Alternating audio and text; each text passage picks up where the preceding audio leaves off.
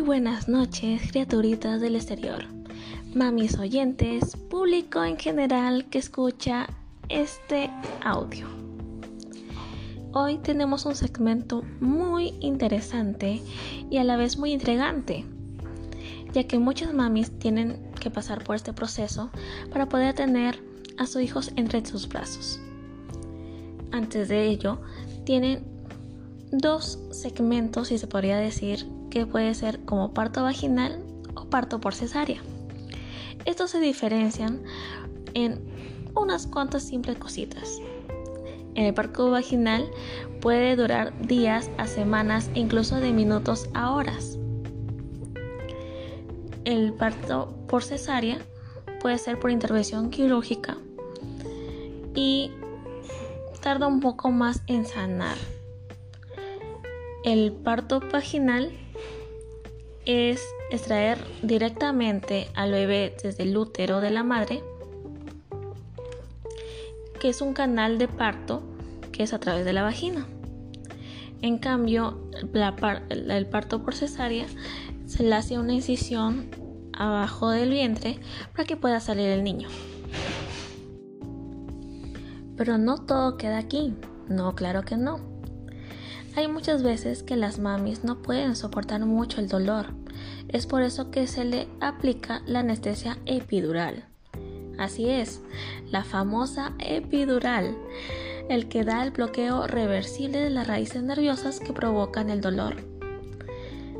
El momento más adecuado para administrar esta anestesia es en un caso de estado de dilatación muy avanzado de la mami, ya que no es recomendable que se haga en un tiempo entre 15 y 20 minutos antes de ya dar la luz, ya que puede ser unos casos muy riesgosos y que puede superar a los beneficios de esta misma anestesia.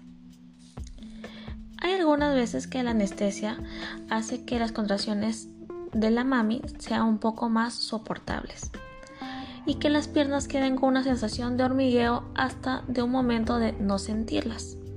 Eso es lo que hace la maravillosa epidural. Pero hay otros tipos de anestesias, que va a depender del estado de gestación o el estado de, contracciones que tenga la mamá. Hasta algunas veces hay, algunos doctores que utilizan otros métodos como un gas que es óxido nitróxido o el gas de la risa. Muchas personas dicen que el parto natural o parto vaginal es mucho más recomendable en vez de hacerse la cesárea. ¿Por qué se dice eso? Porque tiene sus ventajas. Una de ellas es la disminución del dolor al parto. También hay menos roturas de tejidos y menos episiotomías. Más libertad de movimiento. Y para que el bebé suponga una forma menos traumática de llegar al mundo y también hay más beneficios, como por ejemplo el contacto de la madre con el bebé es más inmediato, lo que fortalece el vínculo afectivo entre los dos. El riesgo de padecer endometritis también, infección en el útero, es menor en comparación con la cesárea. Pero no se asusten, mamis o oyentes que están escuchando este audio. No todo es malo.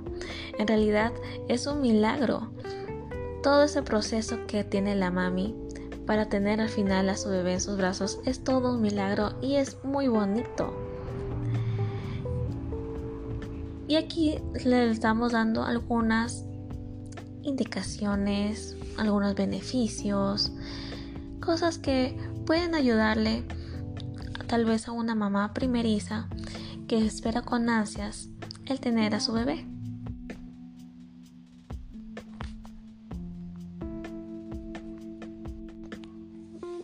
Recuerden, mamis, siempre mantenerse la calma. Nunca poder...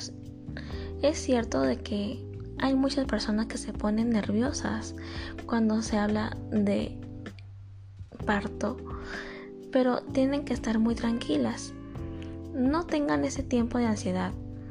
Más que todo, empiecen a prepararse o hablándose con su médico para ver qué hacer en esas situaciones que están entre el dolor y la ansiedad de cómo va a salir su niño, si va a salir bien, sanito o si va a pujar. Ustedes como mamis tienen que estar tranquilas, serenas, porque están en manos de alguien que sabe lo que está haciendo, que es manobrear un parto.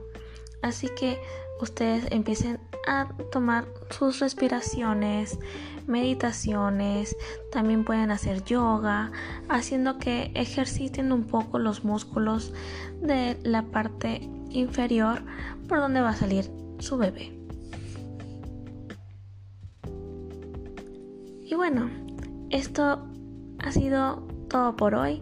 Espero que les haya gustado este audio y no se olviden de siempre investigar un poco más sobre esta hermosa labor que tienen todas las mamis al gestar y al tener esa etapa de dar a luz o dar nacer a su bebé. Muchas gracias.